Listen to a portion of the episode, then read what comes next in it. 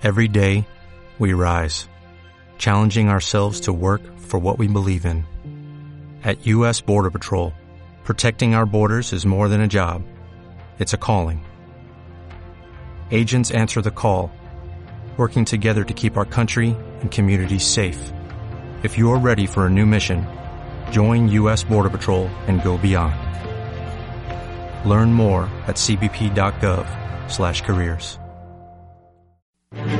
Federación Guatemalteca de Escuelas Radiofónicas FEGER presenta Sección Entrevista. Y vamos a dar paso a este segmento del noticiero intercultural Fejer Mayacat, la noticia sin fronteras. A nivel internacional se han eh, llegado acuerdos entre los países para dictaminar objetivos de desarrollo sostenibles que efectivamente lleven a las diferentes naciones a procurar el desarrollo social de su población. En Guatemala nos estamos adaptando a estos objetivos y a planes eh, nacionales de acción para precisamente lograr eh, que las y los guatemaltecos contemos con una vida digna. Hoy tenemos en nuestros estudios la presencia de la doctora María Angelina Quistán, directora de comunicación social de SG Plan, con quien estaremos hablando al respecto. Eh, doctora María Angelina, eh, ¿cómo se han definido dentro de estas eh, grandes prioridades a nivel internacional las prioridades a nivel nacional para lograr una vida mejor de las y los guatemaltecos? Bueno, pues antes que nada, muy buenos días, muchas gracias por el espacio. Es muy importante para nosotros que esto, estos mensajes y esta información pues llegue a toda la población y no se quede solo centralizada. cabe mencionar que internacionalmente pues se han hecho varias agendas de desarrollo. La agenda de los objetivos de desarrollo sostenible, eh, que era transformando el mundo con la agenda 2030, eh, fue eh, suscrita por varios países, 192 países, y fue en el año 2015. En esta pues se abordan varios objetivos que la población a nivel internacional tiene que cumplirlos al 2032. Sin embargo, Guatemala, al 2030, perdón, sin embargo, Guatemala, por su parte, pues tenía ya un plan de desarrolló una agenda de desarrollo que era el plan Catum 2032 y esto fue en el año 2014. Y entonces resulta que se han hecho pues muchos esfuerzos de manera eh, para que del plan nacional que era el CATUM se diera a conocer y que eh, pues la población lo tomara como parte de, de, su agenda de trabajo. Y los objetivos de desarrollo sostenible pues también se han manejado pues en mayor parte por el tema de los cooperantes. Sin embargo, desde la CG Plan y con este gobierno eh, nos dimos cuenta de que era necesario eh, priorizar y hacerlo más a nuestro país, ¿verdad? Porque hay muchas cuestiones que son muy difíciles de cumplir. Guatemala Ajá, y Guatemala tiene características muy especiales. Entonces de ahí se hizo pues una priorización dentro, lo que, dentro de lo que salía del CATUM y los objetivos de desarrollo sostenible. Y se priorizó y de esto salieron pues 10 círculos virtuosos de políticas públicas que son las prioridades nacionales. ¿Cuáles podríamos eh, decir de, de esos 10 que también digamos son bastante, es, un número elevado si lo queremos eh, decir así, para unas prioridades? ¿Cuáles son esas en las que se están trabajando actualmente? Bueno, se está trabajando en las 10 prioridades. 10 es menos que los cualquier cantidad de indicadores y metas y todo que hablan los otros, las otras agendas. En estas 10 es importante porque eh, lo que se trata es de que cada ente eh, eh, trabaje específicamente con una prioridad, ¿verdad? Entonces, por ejemplo, reducción de la pobreza y protección social. La segunda es acceso a servicios de salud, disponibilidad y acceso al agua y gestión de los recursos naturales, empleo e inversión, seguridad alimentaria y nutricional, valor económico de los recursos naturales, fortalecimiento institucional, seguridad y justicia, educación, reforma fiscal integral y ordenamiento territorial. Entonces son 10 grandes líneas que son sumamente necesarias para el desarrollo de nuestro país. Y dentro de estas eh, acciones eh, que digamos, son sumamente necesarias, por ejemplo, la, la reducción de, de la pobreza. Vamos a eh, vamos a tener que interrumpir esta entrevista. Eh, me están indicando que tenemos información siempre relativa a eh, la emergencia que se presenta por la tragedia del volcán de fuego. Así que escuchemos a la compañera eh, que nos tiene esta información. Ayer se tuvo la visita de AFEDES a través de Angelina Aspa, quien dio a conocer cómo es que ellas decidieron acercarse a este espacio en donde se encuentran mujeres mayas del, del municipio de San Martín de Peque del departamento de Chimaltenango, quienes fueron afectados también por la erupción del volcán de fuego. Venimos varias compañeras de AFEDES, de Santiago Zacatepeques, de Patzún y otras comunidades que nos organizamos allá en Santiago Zacatepeques. AFEDES es una organización que se creó desde los años 1980. Pues trajimos aquí alguna, eh, algunas cosas como indumentaria maya, que es como las cosas que necesitamos y de acuerdo a nuestras formas de vida, nuestra cultura, es importante que en este tipo de situaciones se considere las necesidades específicas de las mujeres. Si somos mujeres mayas hay que traer eh, ropa maya para las mujeres. Trajimos algunos huipiles, cortes, fajas de lo que las compañeras llevaron a la asociación. También viene una organización de Rabinal, eh, quienes también sumaron eh, lo que recaudaron y pues en coordinación los venimos para apoyar en este momento en lo mínimo que podemos a las compañeras mayas, asimismo con ropa interior, que también pues las mujeres tenemos situaciones específicas, eh, la gente está llevando ropa y de todo a los albergues, pero no consideran las necesidades específicas de las mujeres. Dentro del grupo de AFEDES también venía Sandra Schnikó, quien es una de las mujeres mayas a nivel nacional, quien realizó un análisis acerca de la situación que se vive a nivel nacional y por qué las poblaciones mayas no son consideradas en momentos de riesgos como está ocurriendo en estos momentos con el volcán de fuego, en donde hay comunidades y personas indígenas de diferentes departamentos que no son identificadas según el lugar de origen. Eh, mucho gusto de saludarles en un momento muy complicado para este país. Eh, estamos aquí tratando de aportar en algo, pero estamos muy conscientes de la situación compleja que estamos viviendo. El Estado eh, de Guatemala es un Estado racista que está buscando exterminar la vida de los pueblos porque estas son situaciones que se debieron haber previsto. matar de hambre, de empobrecimiento a las personas es parte de este racismo estructural histórico y principalmente con las mujeres. Las mujeres indígenas, al ser pobres y rurales, en su mayoría que lo somos, estamos en las escalas más bajas de esta sociedad. Entonces, además de la, exclusión y de las formas de discriminación múltiples que recibimos, pues también sabemos eh, que el empobrecimiento y la exclusión nos ponen en una situación muy complicada, de muchas desventajas, eh, no hay oportunidades.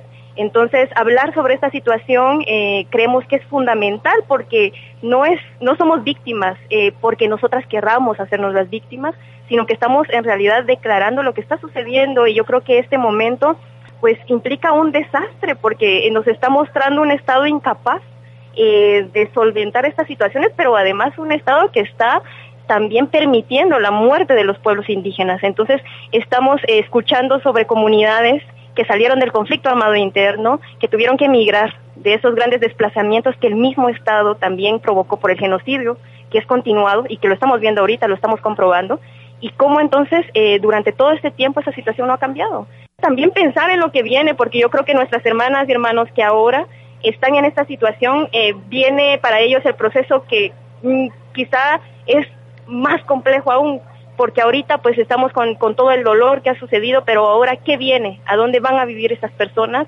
¿Qué va a pasar con sus descendientes? O sea, el problema de la tierra va a seguir significando un problema y por qué somos nosotros los pueblos indígenas quienes tenemos que vivir en los lugares más riesgosos, eh, somos quienes estamos muriendo y que en la historia de ese país pues no, no cambia realmente, realmente.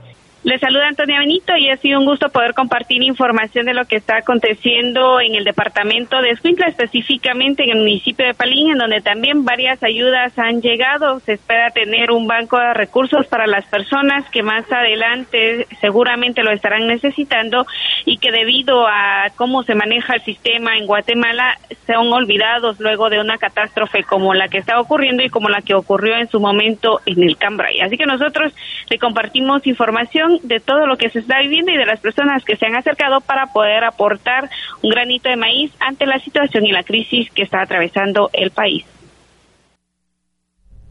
Gracias a la compañera Antonia Benito por este reporte desde Palín, uno de los lugares cercanos a esta emergencia del volcán de fuego. Doctora, al escuchar eh, estas 10 prioridades es inevitable no ponerlas en el marco de esta tragedia del volcán de fuego, porque hablamos uno de reducción de pobreza y dos de ordenamiento territorial. En la nota que, la compañera Antonia Benito nos, nos eh, eh, ponía, nos daba a conocer a continuación, precisamente esas eran carencias que eh, pues está demandando la población.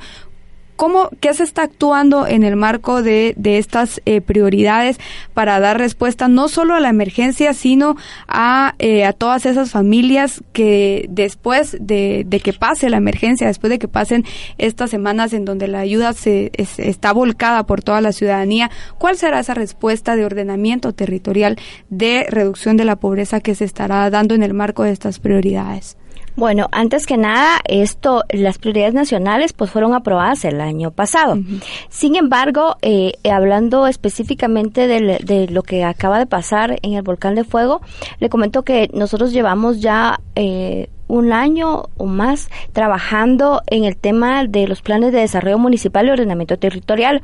De hecho, esa fue una de las cuestiones eh, prioritarias. Es un proyecto de alto impacto que presentó la Secretaría de Planificación y Programación de la Presidencia al eh, señor presidente, porque él quería que cada institución presentara un plan, un proyecto de alto impacto y para nosotros este es uno de, estos grandes. Pero las prioridades nacionales no son solo algo que tiene que cumplir el gobierno, sino son todos los sectores, los sectores sociales, las municipalidades, cooperación.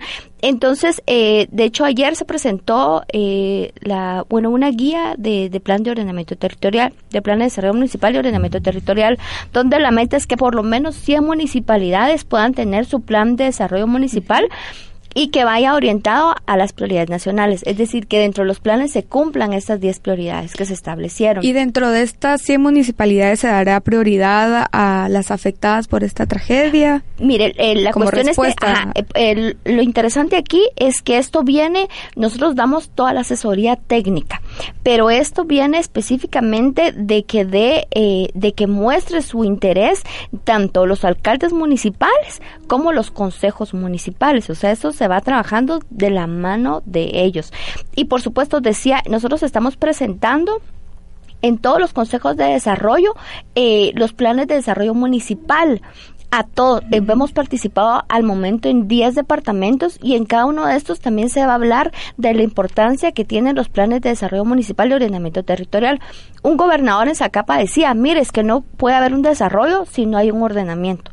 Y por supuesto que sí, toda esta cuestión, la, lo que tienen los planes de desarrollo municipales, que tienen ejes transversales, que son, por ejemplo, equidad, de género y, e, esto es muy importante porque vemos claro por ejemplo escuchábamos a las mujeres, con, eh, con necesidades específicas en cuanto a la atención que, que se requiere que se dé parte de las claro por supuesto todo esto todos los planes todo el desarrollo tiene que ir con un enfoque eh, no solo de, de, género sino también de etnia verdad de dónde sos de qué sector vienes tú eh, qué características tenés y qué, qué cuestiones específicas tienen que darte como respuesta.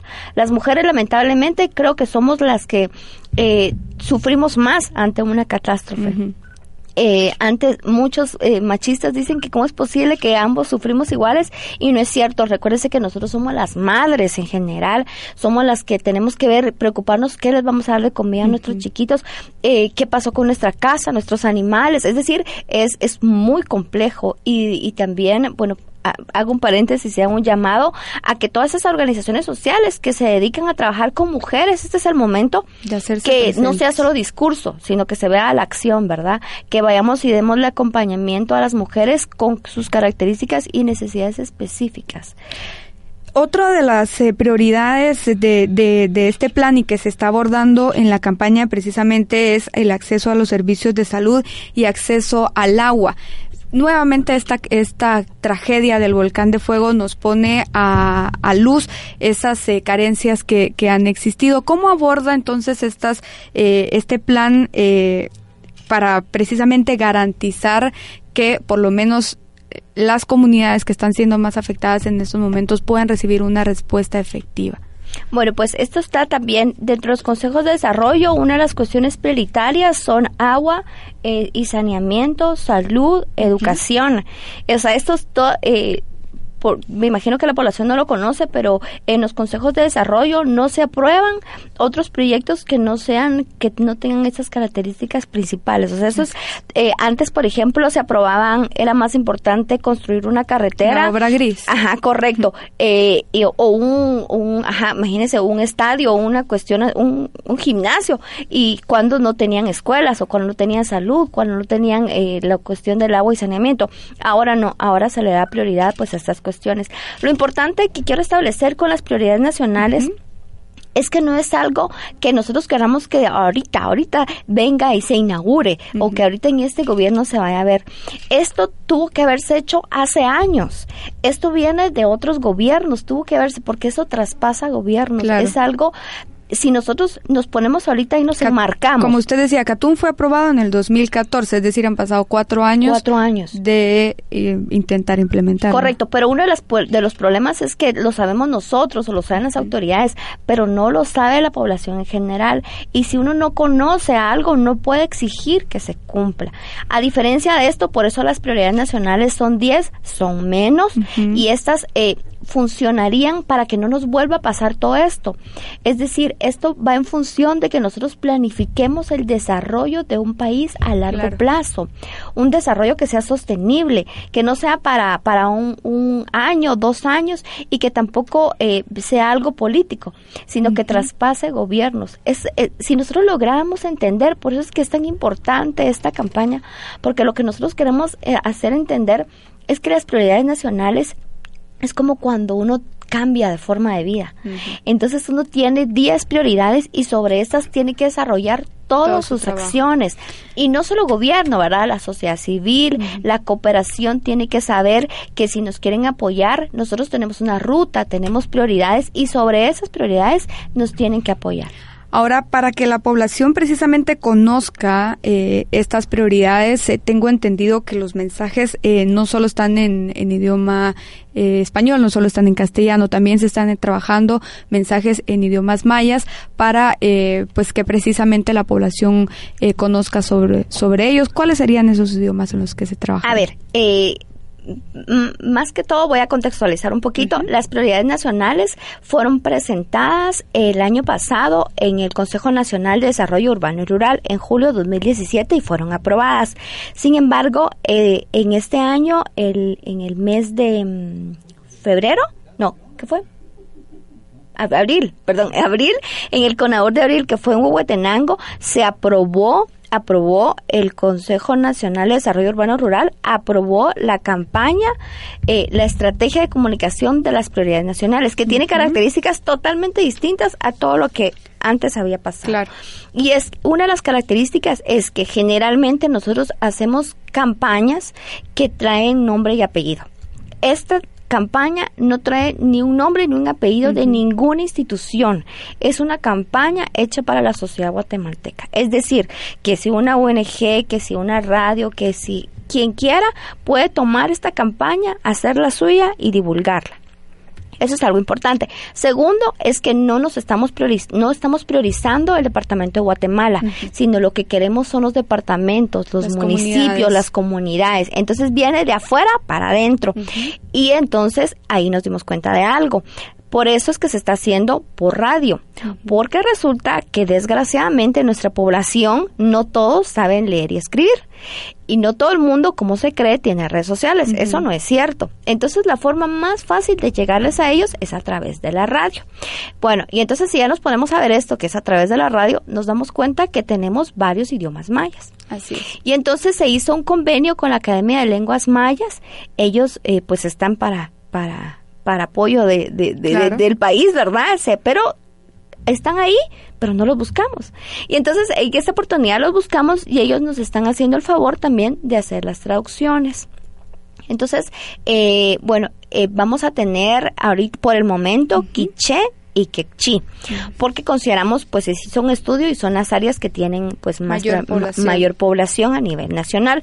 Pero en el CONADUR resulta que el presidente al oír esto dijo, bueno, ¿y por qué esto lo hacer, las estás haciendo en dos? Hagámosla en todos los idiomas mayas. Pero eso es un proceso, por supuesto, ¿verdad? Que lo hagamos ahorita en Quiché, Quiché es un gran logro y no para mí ni para la CG Plan, es un logro para el país, para las personas.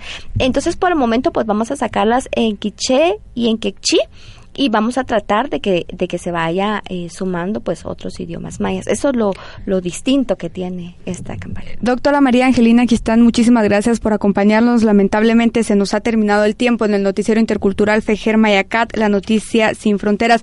Escuchábamos acerca de esas prioridades nacionales, reducción de la pobreza, acceso a servicios de salud, acceso al agua, educación, ordenamiento eh, territorial. Son eh, algunas prioridades de nación que justamente ahora la población las está demandando más que nunca a raíz de esta tragedia en el volcán de fuego de la cual nosotros les seguiremos informando como siempre acompañando a las comunidades más afectadas y con nuestros corresponsales que se encuentran en el lugar para traerle la información de lo que está sucediendo y de lo que las eh, comunidades también están requiriendo para solventar esta tragedia. Vamos a finalizar así el noticiero intercultural Fejer Mayacat, la noticia sin fronteras con su permiso, recuerde que se puede seguir informando a través de las redes sociales en Facebook y Twitter Federación Guatemalteca de Escuelas Radiofónicas Fejer.